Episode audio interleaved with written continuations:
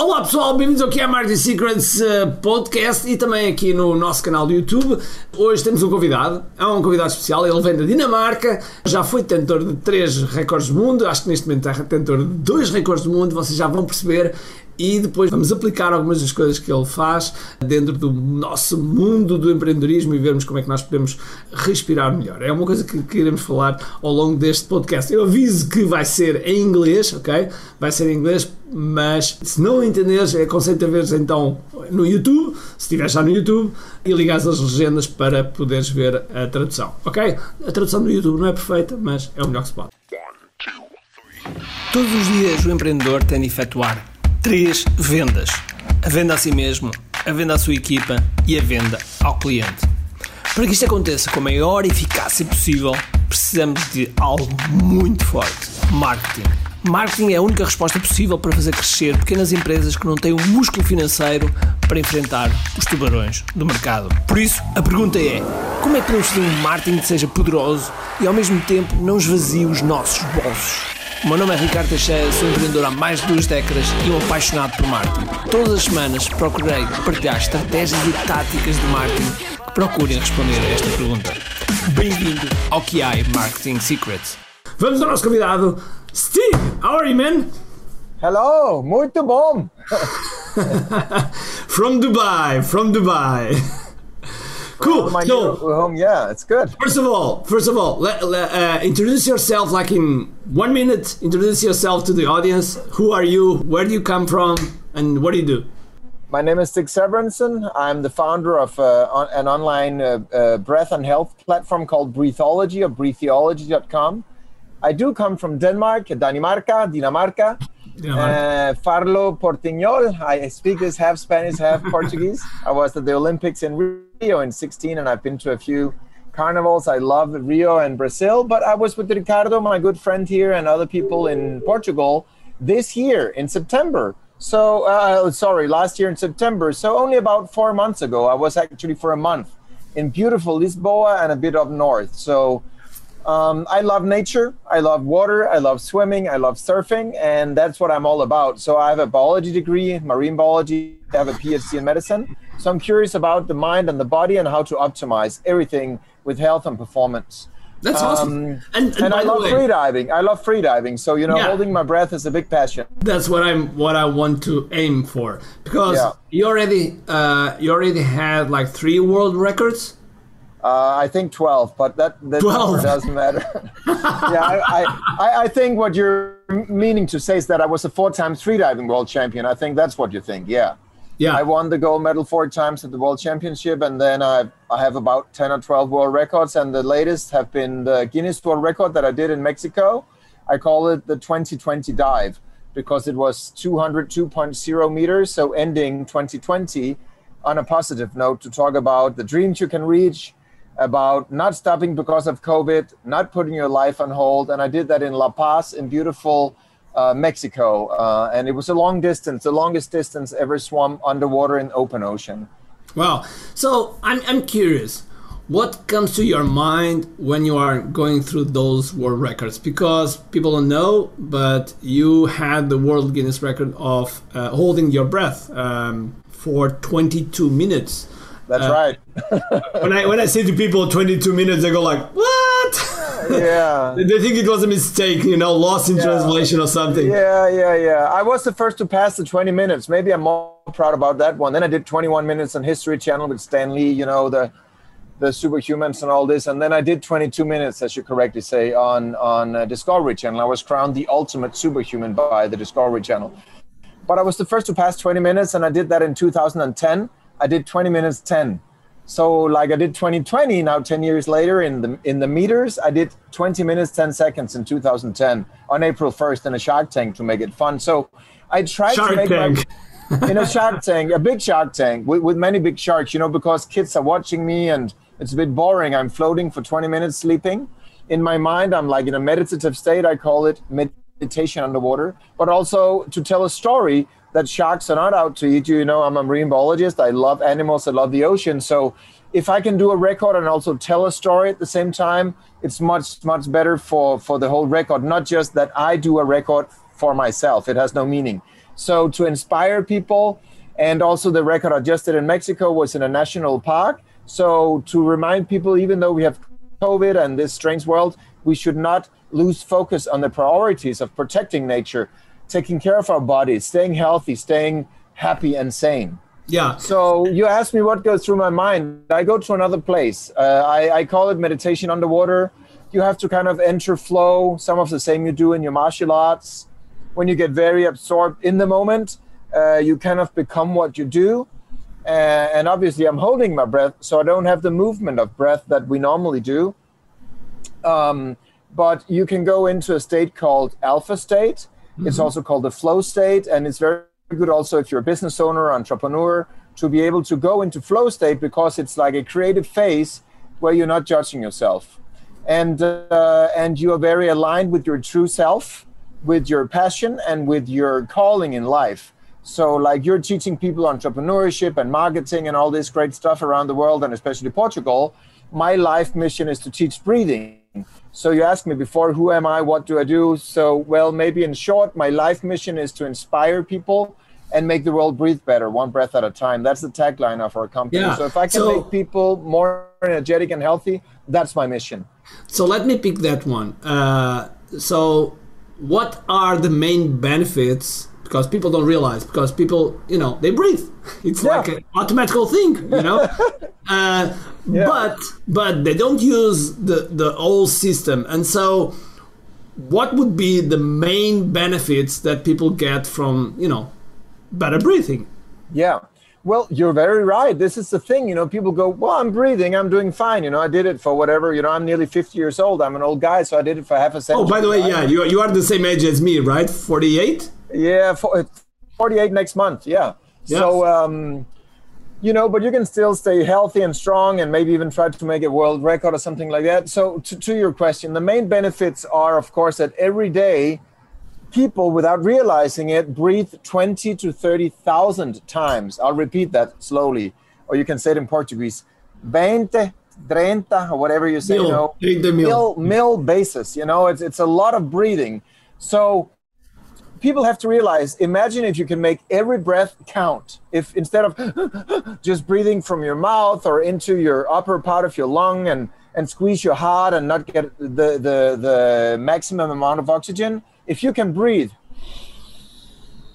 with your nose smile exhale you know use the diaphragm down here in uh, really use the body as it's intended those 20 to 30,000 times of, of breathing can be improved.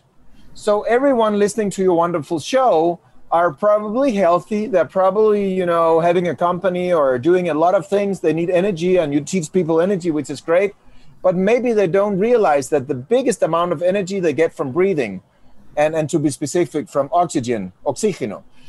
So if you don't breathe optimally, obviously you're not your best self. You're not performing at your highest level. That means you don't have your most clear mind, you don't make the best decisions, and you get tired more easily. So you don't have the power to push through, like to keep going. Like when you train martial arts, you have to keep going, have to keep pushing, kicking.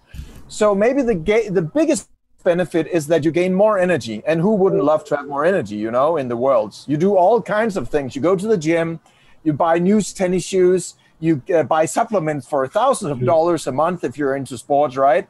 But you don't think about the number one fuel.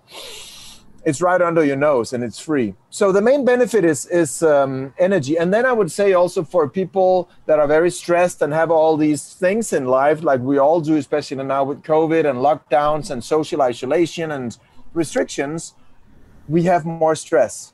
So the number one way to become more resilient to stress, to battle stress, and to work around stress is through breathing, simply for the reason that when we have stress, it's often in our mind. And then it shows in our body. We get a rash or bad skin, or we sleep bad at night, or we don't digest the food. We see secondary bad effects. Maybe we get more irritated, or we get more angry with people, uh, you know, short tempered. But that's simply because we're in pain we're not functioning as a, as a gazelle, you know, running on the savannah. We're not like the puma, wow, with all the power like the lion. So with breathing, we have a tool to take control back in our lives. You know, we cannot control the world situation. We cannot control what, what politicians are doing. How many days is the lockdown? Do we need the vaccine or not? Are we going to get a vaccine passport? We don't control any of that. But we need to understand with breathing, we can take the control back. It's very hard to control the mind. I know you train mind control and mindfulness, and, and it's a very beautiful art but it is difficult. But breathing, anyone listening to your show can just start now. Breathe in with the nose with me. Make a small pause. There are four phases in breathing. So small pause is the second phase, and then exhale with your mouth and smile and say, ah. And then when you land the breathing, the exhale, you just stop for a second again. So that's the fourth phase, the final phase. And then you start again slowly, not like this. You start slowly and controlled like you're smelling a beautiful flower. That's how breathing should be done 30,000 times each day. And obviously, you can say, but wait a minute, Stig, you can't do that at night. No, you don't have awareness at night. You don't have the, the conscious breathing. But if you do this a day in the morning, midday before your lunch break, and you start to teach and train your nervous system, this will go into your night sleep as well. So you will wake more rested. You will battle disease and fatigue. Even if you have an illness or maybe an accident, you know, car accident or something, you fall down the stairs, you will recover faster. Why? Simply because you're giving your body peace and you're in the rest and digest system. It's a part of the nervous system called parasympathetic. And when you breathe in the right way and trigger the vagus nerve, it runs here into your heart, into your lungs. You go into the the building part of your of your body, the the the rest and digest with serotonin, dopamine, oxytocin, feeling uh, loved, feeling safe. Whereas everyone knows the other system, right? The stress system, yeah. adrenaline, cortisol, breaking down your body, breaking down your your brain, storing fat. So that's why people, when they're stressed, become a bit more fat and they want to eat chips and sugar and bad things because they want to store that energy. And um, with breathing, you can reverse that. So those are probably the main benefits: energy and the ability to, to conquer stress. Cool. So one of the people sometimes people get confused about uh, in breathing should they breathe only with their nose should they breathe uh, in, inhale with the nose and exhale with the mouth. What should they do? Great question and very important question especially since we do this 20 30,000 times a day. Exactly. So i have a simple rule and you can translate into portuguese to all our friends and brazilian maybe. The nose is for breathing the mouth is for eating. So maybe you can say it. I, I will say, okay, nariz é para respirar, a boca é para comer. Yes. Yeah. So the nose is a filter, and this is the small nose. For some people, it's bigger. For some, it's smaller. Um, but up here is the real nose, and the real nose is the same size of your mouth. So yeah. up here, you have the inner nose and a lot of little cavities, and when the air comes in, it goes into the top of your nose and it gets the right temperature it gets the right moisture, it filters out bacteria and viruses, and you also, in your sinuses, produce nitrogen oxide, nitrogeno oxígeno. And that is antiviral, antifungal, and antibacterial. It's a miracle gas. And uh, uh, three researchers were given the Nobel Prize about 14 years ago for the discovery of nitrogen oxide in your sinuses that when you breathe with your nose, it comes into your lungs. And what it does is, besides killing bacteria and virus and fungus, is that it so you you you have a, a, stronger health and immune system, and you don't get maybe so much lung infection, right? You're you're you're preventive in your breathing, but at the same time, you also have like the right the right speed of air. So airflow control is very important. And then when that nitrogen oxide, small amount of gas comes into your lungs, it has a relaxing effect on your alveoli. So in your lungs, you have about 1 million little flowers, let's just call it that. Yeah. And the, the, air goes, they're called air sacs in Danish and or, or in English. And inside of your lungs, that little air sac is, is uh, filled with little blood vessels. And the blood has to jump from the air in that sac into the bloodstream. And the, the CO2, the waste product, has to jump from your blood into your lungs and then you blow it out. And then the plants can do photosynthesis when the sun is shining and they can produce oxygen. So we have symbiosis. We live together in harmony, right? That is why we need the plants and especially the rainforest. So when you do that breathing with your nose, you get more oxygen into your bloodstream. So not only do you stay more healthy and like for you, your instance, you're an athlete. So for sports, you get more power, more stamina. Also, if you're working hard, you know, any performer, any uh, entrepreneur, they need long working hours at night. Get up early, you know, get ahead of the the pack, you know, be a leader. Um, so when you have nitrogen oxide in the air that you breathe, it opens the blood vessels. It's called a vasodilation, but it relaxes the blood tissue. That's all you need to know, and you get more oxygen into your bloodstream. And this can be measured scientifically. I'm not just guessing about this. And then also, like I said, you get the right temperature. If you are in a, like me, I'm in Dubai. It's very hot during the day, so you need to cool the air down. So this is a climate station. But if I go in the desert at night, it's very cold, so I need to heat the air. So and, and finally, it's a way to protect your moisture because if you breathe with your mouth, people can try, and you can just put a mirror or glasses in front of your hand you will see how much moisture is coming out with every breath. So you're losing that water, you're dehydrating during the day. And I could go on and on and on and on, but there are many health benefits of breathing with the nose. And with your mouth, it's very bad because what happens with the mouth, people can try it. Breathe in with your mouth, everyone now. you feel dry in your throat, try again. you feel dry, but you also see my chest and shoulders rising it's the wrong way. And this is what most or many people are doing their mouth breathers. So, to your question, do not breathe with your mouth ever. You can breathe out, exhalacion, exhale. It's okay, but inhale with the nose for the sake of God. Use the nose. And, and then you'll about... see my diaphragm. You'll see my diaphragm. Sorry for this uh, little erotic show here. But when I use the nose, I'm using the nose now. You see my belly. Yeah. The chest is not moving. But now I take the mouth. you see my chest. So people can start to understand how much pressure you put on your heart and on your blood pressure. So the hypertension comes from mouth breathing. So I hope people start to realize these incredible health benefits to proper breathing. What about exhale? What about exhale? Uh, okay. Should so, they should a, they breathe out using the mouth or the nose? Mouth or nose. But the good thing about the mouth is then you have already used the air. You have taken the oxygen. The good thing about mouth is you have a tongue and you have lips. So you have great instruments to make a valve, make a small hole. Right? So if you breathe in like this, slight pause, and then use the, the tongue and you say,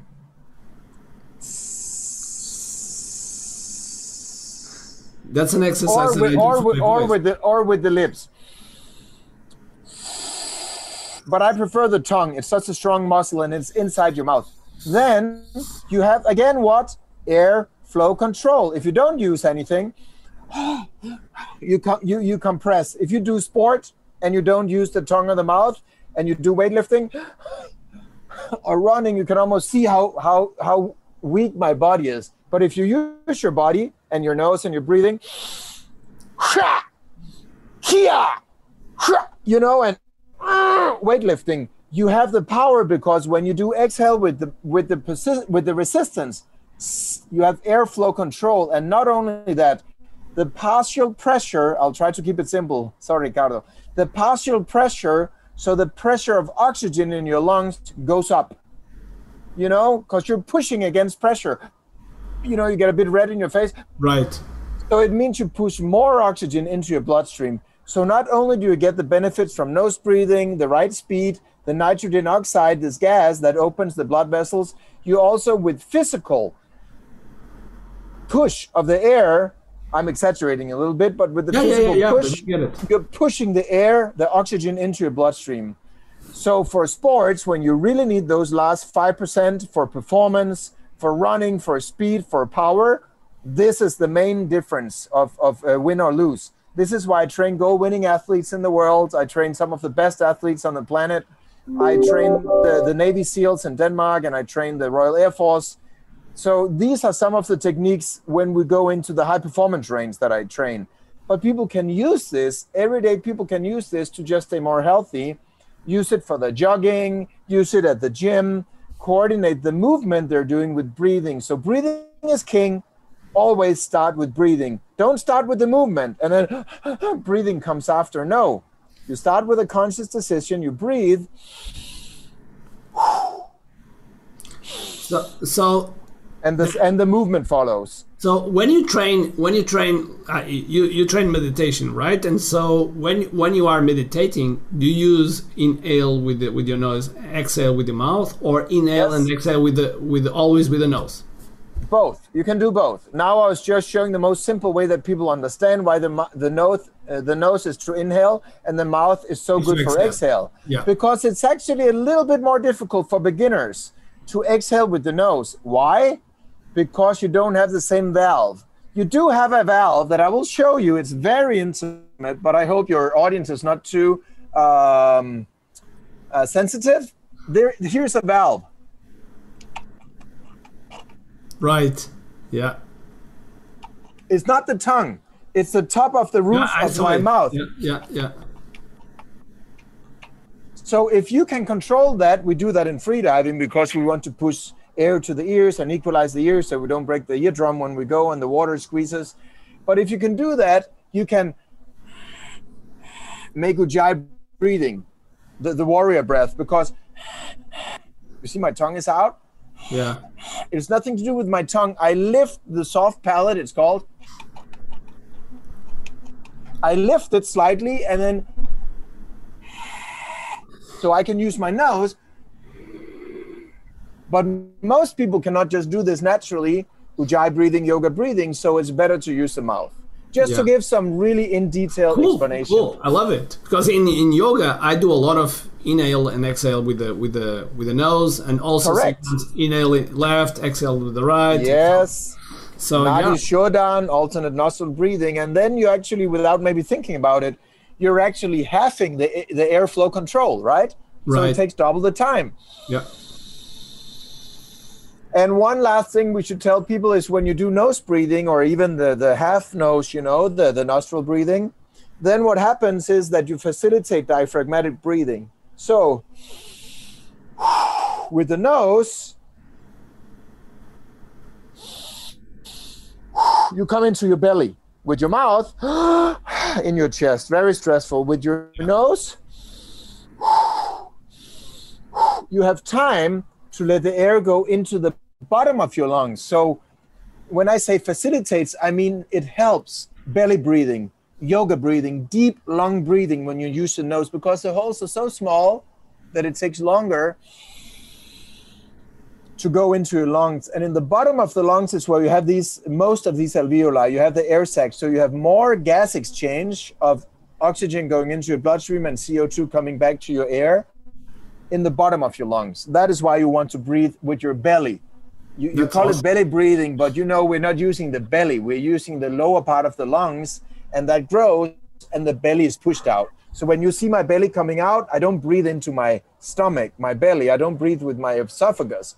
I breathe with my windpipe into my lungs, but the belly is pushed out. Just so we are very correct on your show here. Yeah, that's awesome. That's awesome. And uh, and um, I remember that one of the exercises that we did together in the swimming pool uh, was uh, I was laying down on the floor and you you push you were pushing my you know the thorax uh, you were yeah. pushing down and like breathing. And I noticed when you took you when you took out your hands I was like wow so much air. Yeah like a balloon like a balloon but but, so, but that is a bit more of a, an advanced exercise. Yeah, I know, goes, I know. It goes to show that you can even if you're in good shape and you know a lot about sports, you can still improve your flexibility, and you can still improve the the awareness of breathing and the expansion of your chest. And maybe a very important uh, thing to put here in your show for everyone listening or, or watching. Um, is that you can actually increase your lung volume, your vital capacity. And if you look in a doctor's book or medical book, it says you cannot you know, I have a PhD in medicine, I've read all these books, but don't believe in all that old fashioned stuff. You can simply just breathe, train, get more flexible, get to use your diaphragm optimally, and then you can measure before and after. Okay, you know, so you see for yourself, you can get bigger lungs. so that's okay. That's a good point that I wanted to to to see because you you, you spoke in the beginning about biohacking and and that's an, an example of biohacking. You know, the doctors say that you can't, and then we show we can't. I remember in the eighties. Uh, the doctor used to say to me like, "No, it's impossible to control your heart," and I was controlling my heart and Yeah, showing the yeah. so right now they believe it. So now now it's it's you know science as explained. Yeah.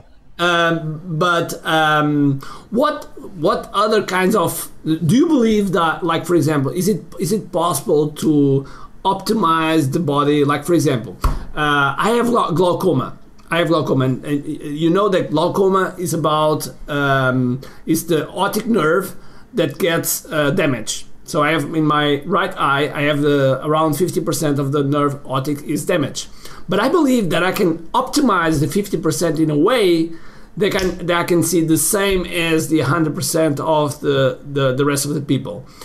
Uh, what do you think about this kind of situation? Do you think you can we can biohack in a way that we are, can optimize the body in a way that you know it's becoming normal to other people?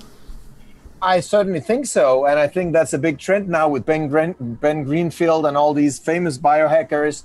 I think you've been biohacking, and I've been biohacking for a century or for decades. We just called it something else. We called it training, basically, right? Trial and error. Um, so, but but I I will say I, I I my brother happens to be a fine ophthalmologist. He's an eye surgeon. Uh, so um, I believe that you can do many things, but of course, some things you cannot correct 100% or something you cannot, you know, repair. But I certainly do believe that a lot in our body is way beyond what medic, medics or doctors think you can repair, whether it's lung volume, whether it's damaged nervous system, whether it's an optic nerve, or you maybe had a brain uh, injury, a brain cancer, or some other issue. You know, I trained a friend who had Lyme disease. It's a very common disease now around the world, and the doctor said he was never going to walk again. So we retrained his nervous system. It's actually in my book for anyone interested. I, I explain exactly what I did step by step. And we can always put a link in the end of your video here. Yeah, but, cool. but Breatheology has it on the front page, and you get the free uh, uh, breath training in Corona crisis as well. The, bo- the book is also in Portuguese, so maybe you should explain to Awesome, listeners awesome. later. We can yeah, we yeah. can book the link below, and you know. Yeah, yeah, yeah. It's free. I gave it for free when the world was having Corona crisis in March in 2020. I thought the best I can do is give my book to the whole world, and now we're soon half a million downloads.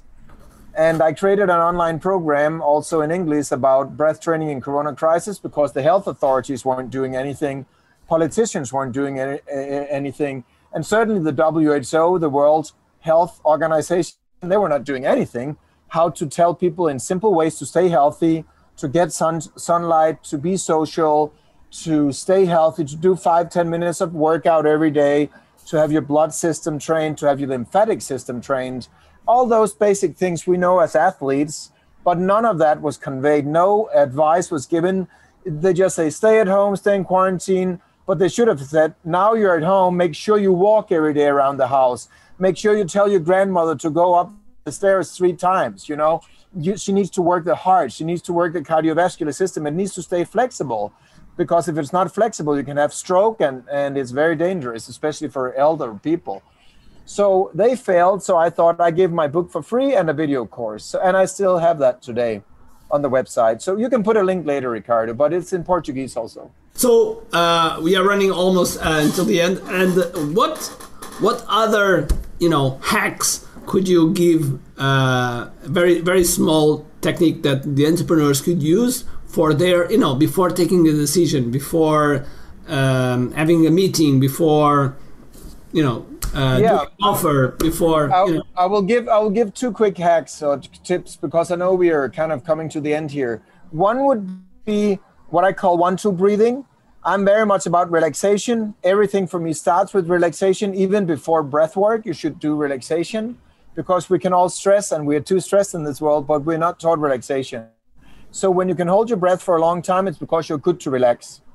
It sounds strange, but it's direct measure when you can relax a lot and go in a special place in your mind. You can hold your breath for let's like I do 20 minutes or 10 minutes, five minutes, and you can measure it yourself at home.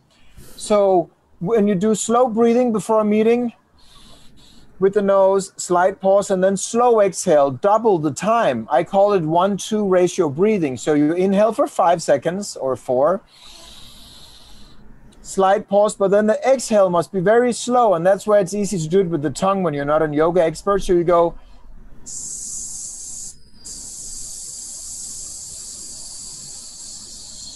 and you land softly and you have a pause again, one second, two seconds. That was about eight second or 10 second exhale, right? The double. If you do that three to five times, it takes half a minute before a meeting, before going into a boardroom, before calling a, you know, for a sales call or for a management role or anything. You're more centered, you're more calm, you have more oxygen in your bloodstream and in your brain, giving you better decision making. So that is certainly a biohack. The other thing I would advise, especially entrepreneurs, because we have so much information all the time, is to start to look into breath holding. Also on our website, we have a completely free seven days breath hold challenge. And what we see many people they do in seven days, they double or triple the breath hold. So why should you hold your breath? Of course, never do it alone in water. But when you do it on land, you learn to control your fears. You learn to control your urge to breathe, and basically you get more resistant to high levels of CO2, carbon dioxide. And when you control, when you can control the urge to breathe, which is the strongest urge in all the universe, then you can control so many other things. You know, the stock market going down, your sales uh, assistant getting sick one day. All these things are nothing to you. You're like, yeah, okay, it's it's a bad thing today, but I'll fix it. So I'll I'll suggest people to start looking into breath holding. And then you and I can speak more because I know you have many, many thousand entrepreneurs following you. But we're soon releasing a program called Breathing Business. So it's a Breatheology business program that we've worked on for several years and it's actually also inspired by one of your friends uh, from Brazil, who's a big entrepreneur. Uh, and uh, he, he, said, if you ever make this program, I think I was even with you at uh, Jeff Walker's mastermind. He said, if you ever release this program, I'll be the first to buy it. So I've tried to make a program that speaks directly to the business owner or the entrepreneur so they don't have to go through our whole training with fundamentals and advanced that we use for you know elite elite athletes and military you can go straight to a breathing business program. So you and I can talk about how people can yeah. maybe get access to that. Yeah, that's uh, really, but, that's that's secondary. Yeah, that's that's yeah. really important. What about before before we, we finish? What about yeah.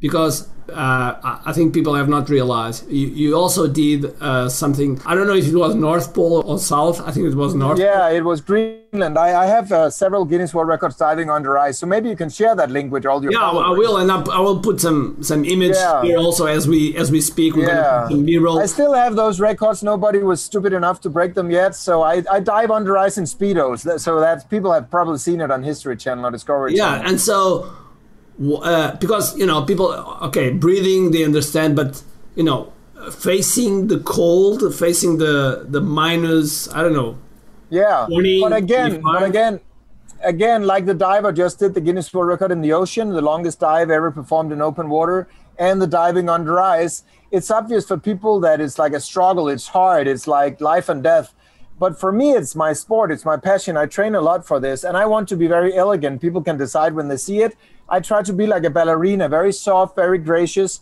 It's my fight, you know, it's my inner fight. So I want it to be beautiful. And it's just a metaphor for any struggle in life. You know, when you start a business, when you have a family, when you try to get kids, when you travel around the world, but you have travel restrictions, all that happens to all of us in different ways. So with my dives, I just hope to have a storytelling behind it. You know, yeah. people can see I'm holding my breath. It's kind of tough, but there's light at the end of the tunnel, literally. We all will get through. And that's also why holding your breath and learning to do that is a great thing in your everyday life because metaphorically you can tell yourself, I'm going to hold my breath a little bit longer, meaning I'm going to do this, I'm going to keep going a little bit more, and then I'll be victorious in the end. So yeah. it's, it's just to inspire people. I do it. I don't want people to dive under the ice. I don't no. want them to go to Greenland. I, because the question is, to... because the question is, do you get cold? of course, I get cold, but I just lean into it. You know, we all get uncomfortable situations in life. One of the main skills I teach people, whether they're military or pilots or athletes or bankers, business owners, entrepreneurs, is to become comfortable in an uncomfortable situation. There's no better master or breathe, breath trainer than holding your breath because for anyone, me, Navy SEALs in the in the military of the USA, I train the SEAL Team Six. I train the best elite soldiers. They have a breaking point. We all need to breathe at some point. So no yeah. matter how tough you are, how much you think you're so fit, at some point you need to breathe.